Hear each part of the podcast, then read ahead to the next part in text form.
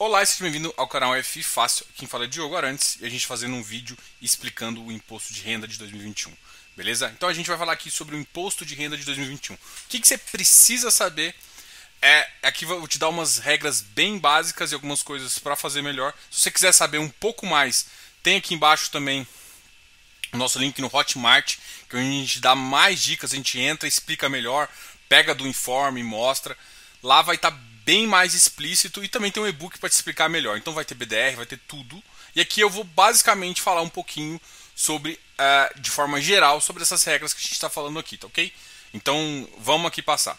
Primeiro que você tem que entender também que o, o isso aqui é só um indicativo, eu sou um consultor, né? Eu consigo ajudar você, eu já faço isso há muito tempo na minha pessoa física, então tenho bastante experiência, leio sobre esse assunto bastante, mas eu não sou contador. Qualquer dúvida fiscal e de algumas questões é mais fácil também você tirar com o seu contador. Mas também você pode tirar aqui comigo que eu consigo te ajudar em várias coisas, tá ok?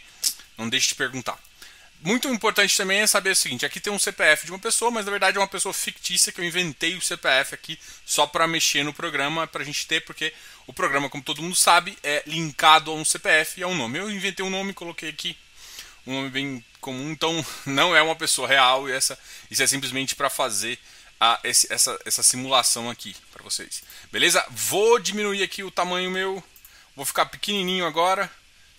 Beleza? Vamos diminuindo. Opa! Já estou num tamanho pequenininho aqui no seu cantinho de tela, vou ficar aqui para sempre. Tá ok? Então, até o final agora a gente está aqui. Vamos porque eu acho que é mais importante nesse tipo de vídeo, que é basicamente te explicar um pouquinho sobre uh, os bens e direitos. Bens e direitos talvez seja o principal, se você não sabe aonde colocar aqui, ó, na declaração vem bens e direitos. Bens e direitos basicamente é o total de ativos que você tem, tá? Então isso entra barco, carro, casa, apartamento, enfim, todos os seus bens você coloca aqui, inclusive, que é o que eu foco aqui, seus ativos de renda fixa e seus ativos de renda variável. Dentro dos seus ativos de renda variável vai entrar ações, fundos imobiliários, FIPs, fundos fechados, enfim, várias, vários aí de várias categorias, tanto, tanto fundos fechados de renda fixa quanto fundos fechados de renda variável, ETFs, eh, fundos de índice, várias, várias questões. E também a renda fixa, falando um pouquinho de CDB, de CRI e de vários outros ativos aí, é, tesouro direto, pra gente falar. Vamos começar aqui falando, eu vou seguir uma certa ordem, que é uma certa ordem numérica ali. Né? 31, por exemplo, ações, 45 um, uh, são renda fixa, para você entender um pouquinho melhor, tá ok? Então, basicamente aqui, ó, nesse número 31 são ações. E Diogo, como, de, como que eu declaro as ações? Você vai vir, vai colocar 31, digitar aqui, a localização vai ser no Brasil, enfim. Ah, eu tenho ações nos Estados Unidos. Tem que colocar aqui, por exemplo, se fosse nos stocks uh, americanos, digitou que você tem ações, você vai colocar a localização no país que você localização do país, beleza? Bom, CNPJ aqui do, do seu ativo, né? E aqui a descrição. Tem que lembrar que, por exemplo, ações é diferente de BDR, tá? BDR não é ação, tá? Primeiro, ação é ação, BDR é BDR. BDR são, uh, são receipts, né? São recibos, né? BDR é Brazilian Depositary Receipts, então são é, recibos. Eles, eles, na verdade, são recibos emitidos por um banco no Brasil, então você tem que colocar uma característica. Diferente aqui de uma ação estrangeira. Bom, aqui você coloca normalmente a, o nome da, do ativo, né? Por exemplo, ah, eu tenho. Isso aqui é uma ação da BB Seguridade. Então, BB Seguridade, você pode colocar BBSE, quantidade. A descrição ela é muito mais para você entender o que você está falando do que de fato uh, para fazer. Se não tiver alteração, se você não comprou, não, alien, não comprou nem vendeu, que o pessoal costuma chamar de alienar. Se você não comprou nem vendeu no ano, o ano de 2019 e o ano de 2020 vai ter o mesmo valor. É só você dar o, usar o repetir, tá? Se você não comprou nada a mais, você vai usar o repetir, que é justamente esse botão aqui. Tá ok? Então, ações é 31. Então, como que eu vou fazer? Vou pegar um exemplo aqui. Tá? Então, vamos supor que eu quero digitar. Eu vou digitar ação, ele vai dar um exemplo aqui. Vou colocar o CNPJ, tudo mais e a gente continua aqui, tá ok? Ah, um outro dado que é muito importante, por exemplo, de renda fixa. Renda fixa, LFT, tudo o índice 45, esse código 45 aqui, tá? Como que eu declaro? A mesma coisa, vai falar o pós fixado, o emissor, e aqui você vai colocar o CNPJ de onde isso está, em qual instituição financeira isso está sendo emitido, tá ok? Então isso aqui é o código 45 para renda fixa, tanto CDB e Tesouro. Diogo, eu coloco junto ou separado? Você colocou separado, posso colocar tudo junto? Se fosse da mesma instituição financeira, você pode. Se for de instituição financeiras diferentes, você tem que colocar, porque o que manda é onde o, o seu CDB ficou custodiado, tá ok? Isso vale também para o LFT, onde ele ficou custodiado. Então, você pode juntar tudo da renda fixa e colocar no mesmo que está no mesmo custodiado e simplesmente na descrição pode fazer. Eu, particularmente, eu sou um pouco mais nerd, eu prefiro descrever, por exemplo, se eu tenho um LFT num banco, um LFT no outro, eu prefiro separar o que está. Mas isso depende. Por exemplo, se você for contador, você vai fazer de muita gente, você não precisa ter essa descrição. É porque eu gosto de analisar os ativos que eu tenho ah, eu utilizo isso aqui para ver o que está crescendo, como é que, tá, como é que eu estou trabalhando aqui. Mas enfim, você pode colocar tudo junto sim. Um outro detalhe que você tem que falar é esses códigos são muito importantes, 61 e 69. Os dois são saldo em conta, um é conta corrente e quando é conta corrente ele vai te pedir uh, aqui esse número também é inventado, tá? Não, não acho que esse número é real. Então aqui é uma eu peguei um banco, por exemplo, o Banco Inter, mas aqui tem vários outros bancos. Eu coloquei o Banco Inter porque a agência toda dela é número 1, um, tá? Então tem vários aqui, coloquei uma conta aqui também é, não é referente a ninguém, mas aqui você consegue enxergar. Então conta bancária ela vai ter realmente um número do banco e isso.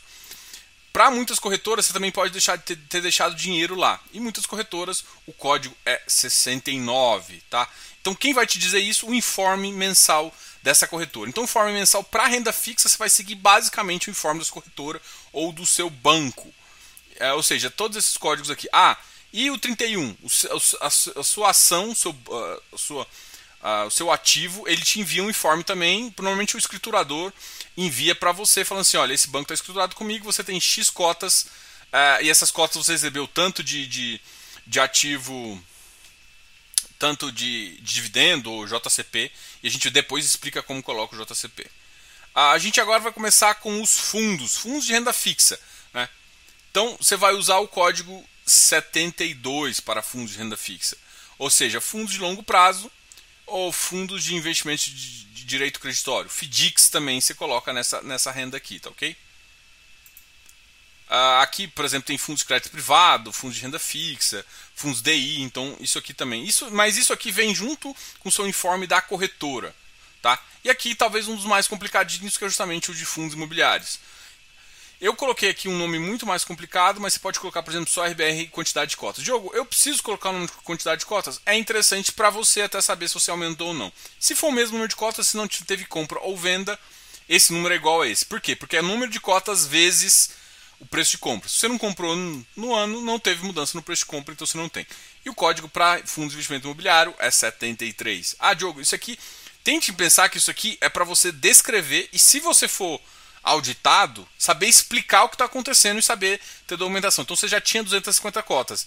E aí você comprou mais 10, é por isso que teve o um aumento. Ó, eu comprei 10 cotas por X. Que fica mais fácil é lembrar e pegar uma nota de corretagem, por exemplo. Então use isso aqui para te ajudar a entender que, a movimentação que aconteceu no ano. Olha, tem, eu tenho 250 cotas, 100 foram compradas esse ano. Pode ser, seja criativo aqui, mas coloque informações, o nome, por exemplo, o código, o CNPJ do fundo, que vão ser, facilitar para você achar alguma coisa, entendeu? É, é isso, é, a regra melhor é utilize para você, tá ok? Então 73 é fundo imobiliário, você vai colocar todas as suas contas aqui, e aí uh, e aí coloca quantidade de cota, enfim, o nome do fundo. E aqui você tem o valor de cada um, tá ok? Um outro detalhe aqui muito interessante é, são as ETFs. A ETF, que aqui, aqui tem ó, FIAs, eh, fundos mútuos, fundos de investimento e participação, ou seja, os FIPs, tudo isso eu coloco aqui. Sempre CNPJ, CNPJ sempre do ativo, tá? Então, mesmo nos fundos imobiliários, todo mundo quer saber isso aqui. Diogo, fundo imobiliário você coloca qual CNPJ? Sempre, sempre, sempre, sempre, sempre, sempre o CNPJ do fundo, do fundo, tá? Então isso aqui é o fundo. O fundo é o seu bem, não é o administrador que é o seu bem. O fundo é o seu bem. Quem o administrador faz o que para você? Ele te paga. Então a, o, o CNPJ dele vai estar tá lá em cima.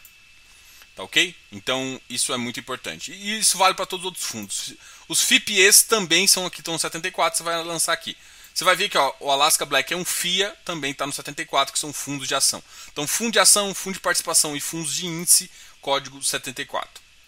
Aí aqui o 99, isso vale tanto para ação quanto para fundo imobiliário, que são é, crédito em trânsito, tá? 99, na verdade, ele, o, o código dele chama outros bens e direitos. Mas na verdade o que eu estou falando aqui é o, o que, que significa isso? Por exemplo, teve muito fundo imobiliário que no dia 28, no último dia do mês, avisa quanto que ele vai pagar. Teoricamente, você tem que colocar uh, os dados do crédito que, que você recebeu em 2020. Você recebeu o crédito em 2020, só que só vai ser pago em 2021. Então, isso que você tem que sempre saber também e, e, e fazer essa análise aqui para ver. Então é, é, muito importante você fazer isso. Depois que você lançou aqui seus bens, você tem que lançar o que você recebeu. Né? O que você recebeu, e se for fundo imobiliário ou outros ativos, você vai receber como rendimentos isentos e não tributáveis. Tá? E aqui, ah, e aí a mesma coisa. Novo, você vai ter basicamente duas opções aqui. Aqui tem várias outras coisas, lucro de empresa, enfim. É, o que você vai, o que você vai normalmente colocar aqui é o código 9 e o código 26. O código 9 é para lucros e dividendos. Por isso que eu falo que muita gente pergunta: ah, mas o que, que acontece mudar lucros e dividendos? Muda nada. Na Receita Federal, isso aqui é outra coisa. Lucros é uma coisa, o que você recebe é rendimento, é outra categoria fiscal. Isso aqui é uma outra lei específica que você vai fazer. Normalmente, você tem duas formas de fazer isso. Sempre é pela fonte pagadora. Só que você pode separar por imposto de renda, por, por ativo, por exemplo, aqui, ó. Você pode simplesmente falar que se você recebeu aqui, eu coloquei só um, né? Mas eu posso colocar a lista de vários ativos. Eu não posso colocar nada na descrição, coloquei recebido dessa fonte pagadora e pronto. Se você for contador, normalmente você vai querer a forma mais prática. De vez em quando eu, eu como eu acompanho a valorização dos meus investimentos e, e o que eu estou crescendo, eu, normalmente eu gosto de colocar por ativo, dá muito mais trabalho, mas de certa forma fica muito mais organizado na, na hora que eu imprimo lá e, e, vejo o recibo. Eu consigo saber de cada um dos ativos, você pode fazer isso. E aí, Diogo, mas isso tem problema? Não, porque o que na verdade. O que, que a Receita pega? Ela pega a fonte pagadora e soma tudo que você depositou. Então, se você fez 20 linhas de uma fonte pagadora, ela vai somar tudo e vai fazer isso. E é com esse dado que ela vai bater na Receita e esse dado bate com o informe que ela te passou. Então, tanto faz você colocar de uma forma ou de outra que isso para a receita é indiferente. Diogo, posso colocar aqui como fonte pagador o CNPJ do fundo? Pode, mas pode dar problema. Assim, a receita no final ela vai conseguir entender, porque na verdade quem gerou o, resultado foi o fundo, mas quem passa esse informe para a receita, que é o que a receita começa a casar, é justamente o nosso amigo, uh, o nosso administrador. Então, aqui o caso é administrador. E vamos supor que você não saiba como calcular uh, o administrador, você vai olhar no informe mensal e você tem os dados tanto do CNPJ do fundo para colocar em bens, quanto para colocar aqui. Então, Diogo, coloca separado ou junto. Coloca conforme o informe. Você pode separar? Pode. É ruim? Não, porque na verdade a receita vai entender da mesma forma. Dá mais trabalho, então você escolhe. Por que, que você faria separado ao invés de junto? Você só faria separado para deixar mais organizado. Porque, por exemplo, aqui está pegando todo do BTG. Mas quem está no BTG aqui? Ah, tem o Iridium, tem, sei lá, uns quatro outros fundos que estão aqui. Tá? Tem o RBRR, enfim, tem vários outros fundos que estão aqui. Vamos, por exemplo, pegar, eu acho que o da Fortix eu coloquei separado aqui. Ó. Tem Tegar, tá, XPL, Joga Hectare. Tudo isso aqui eu posso colocar separado ou junto. Qual que é a vantagem? Colocar separado é mais rápido. Vamos supor que você tenha mais de de 10 fundos e não cabe aqui. Você pode escrever fundos imobiliários, enfim, você pode colocar isso aqui. O que vai te importar, na verdade, para a Receita Federal não é descrição, a Receita não olha a descrição, a Receita olha fonte pagadora e valor. É isso para a Receita que importa. Eu, particularmente, prefiro fazer separado quando eu tenho mais tempo. Se eu tiver menos tempo, eu vou fazer dessa forma também, tá ok? Então, isso é o que, o que importa para ela. Então, se for lucros uh, que você recebe de uma empresa, é categoria 9, tá? Se for rendimentos de FIPs, rendimentos de, de, de fundo já está até aqui. Até porque, se você receber um fundo de FIP, um fundo fechado, você vai receber na mesma categoria de um fundo imobiliário. Ele não separa, o administrador não separa para você. Então vai estar tá tudo nessa categoria aqui também. Então, é, meus FIPs estão nessas brincadeiras aqui também, tá ok? Isso aqui é só um exemplo, só para você. E aí a gente vem para o juros do capital próprio, e aqui é o que você recebeu, tá ok? Uh, e é sempre importante você colocar aqui tudo que você recebeu, a fonte pagadora é o próprio ação, é a própria ação do Itaú. Enfim, você coloca o valor lá. Então, basicamente é isso aqui que você tem que preencher. Então, você vai preencher é, isso aqui se você tiver ação. Se for fundo imobiliário, você vai preencher só aqui e esse informe você dá, dá, dá preenchimento. Como é que eu preencho os bens e direitos? Os meus fundos imobiliários? Os seus fundos imobiliários você vai colocar o valor de compra, né, o valor que você comprou vezes a quantidade, tá? Não é o valor, não é fechou a cotação no, no último dia você vai colocar isso, não, porque senão você vai ficar dando ganho e perda de capital e não é essa interessante. Então você vai colocar seu valor de compra e vai carregar até você fazer a alienação. No momento que você faz a alienação você tem que preencher esse meu querido amigo aqui, renda variável. E a renda variável é separada em dois aspectos: as operações comuns, e aqui a gente tem mercado à vista, opções, futuro, tudo mais, e aqui você coloca se você fez uma operação comum ou se fez uma operação de day trade, que é do mesmo dia. E aqui você tem que lembrar que é por mês, tá ok? Ou seja, se seu filho dependente fez alguma conta, começou a brincar no day trade, você tem que colocar aqui também, tá ok? E fundos imobiliários é a mesma brincadeira, tá? Então, se você teve um lucro, por exemplo, de 5 mil, você está devendo aqui os mil reais e aqui você tem que informar quanto você de fato pagou. Tá ok? Então isso é a questão. Se você tiver um prejuízo, ele abate do seu lucro. Então teve um prejuízo em fevereiro, um outro prejuízo em fevereiro, e aí de repente eu começo a ter lucro. Eu tive um lucro aqui de 300. Eu aqui fiz só um valor baixo. Ainda tem um prejuízo acumulado, então eu não preciso pagar. Então aqui, quando eu fizer esse lucro aqui, sim, aí eu, eu tenho uma, uma um imposto devido de 80 e aqui eu, tô, eu, eu tenho, teria que ter pago 80 reais. Então é bem isso. O, o, o, imposto. Isso aqui tem que lembrar que é assim: você tem o imposto e o, uh, o, o, lucro da operação e o imposto devido. Tá? Os, a, as operações de prejuízo são, são, são levadas. Só tem lucro se você faz alienação. Tem que fazer venda para ter lucro. Tá ok? Então essa é uma informação. Você tem que preencher isso aqui no mês a mês e tem que ter pago as DARFs. Tá ok? Tá com alguma dúvida disso em relação a como pagar as DARFs, como gerar as DARFs atrasadas e tudo mais, olha o e-book que está aqui embaixo também que pode te ajudar a fazer isso. Bom, isso aqui é uma prévia do que você tá, do que você precisa preencher, de como fazer. E isso. Ações também, só para deixar muito claro, ações uh, e fundos de, de, na verdade, fundos fechados que você tem um, um preço de compra, é sempre a posição do último dia vezes o preço de compra, tá? É isso que é, que é o mais interessante. Então, isso você carrega, se você aumentar, você tem que recalcular o seu preço de compra. Mas é sempre o, o preço que você. É, o preço de compra. Por que, que você faz preço de compra, Diogo? Porque você não fica somando as notas. Porque tem um detalhe.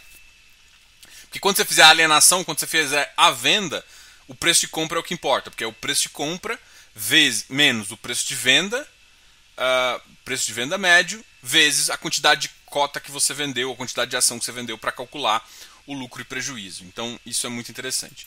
Se você tiver não receber os informes, tem como resolver? Tem como sim. Você pode pegar nos dados no SEI. O SEI, é, é, quem não sabe, é da B3, é o, é o canal do, do, investidor. E esse canal do investidor ele tem justamente as informações que você pode somar. Qual que é a melhor fonte de que você tem que seguir? Você sempre segue o, o, o informe do do administrador. Mas por acaso você mudou de endereço, não está conseguindo pegar online, enfim, se tiver algum problema desse, tem como você somar SEI, dá muito mais trabalho, mas fazer isso. Lembre-se que você pegar a posição do último dia, tem que bater com a posição que é claro que o administrador informou, mas sempre siga o administrador, sempre siga o informe do administrador, se tiver diferente. Mas teoricamente você tem que pegar lá e multiplicar pelo valor de compra, não é simplesmente pegar aquele valor e multiplicar pelo valor do, da cotação do último dia. Muito, muito importante isso, porque às vezes você tem. Você, você, o que você carrega é o valor de compra até para você poder fazer uma alienação e ter lucro ou prejuízo. Tá? Você não altera isso de um ano para o outro, só se mudou. Se você comprou ativos, é que vai ter uma, uma variação. Tá ok? Dividendo fica em 99, assim como o JCP que você recebeu num ano, que já anunciou e no outro ano uh, você vai receber. Então você tem que avisar aqui também, tá ok? Então esse aqui basicamente é o, é o, é o nosso resumo aqui. Não se esqueça de se inscrever aqui no canal, dar um like nesse vídeo e a gente vai pro próximo. Qualquer dúvida também, deixe nos comentários aqui que a gente conversa mais. Obrigado aí.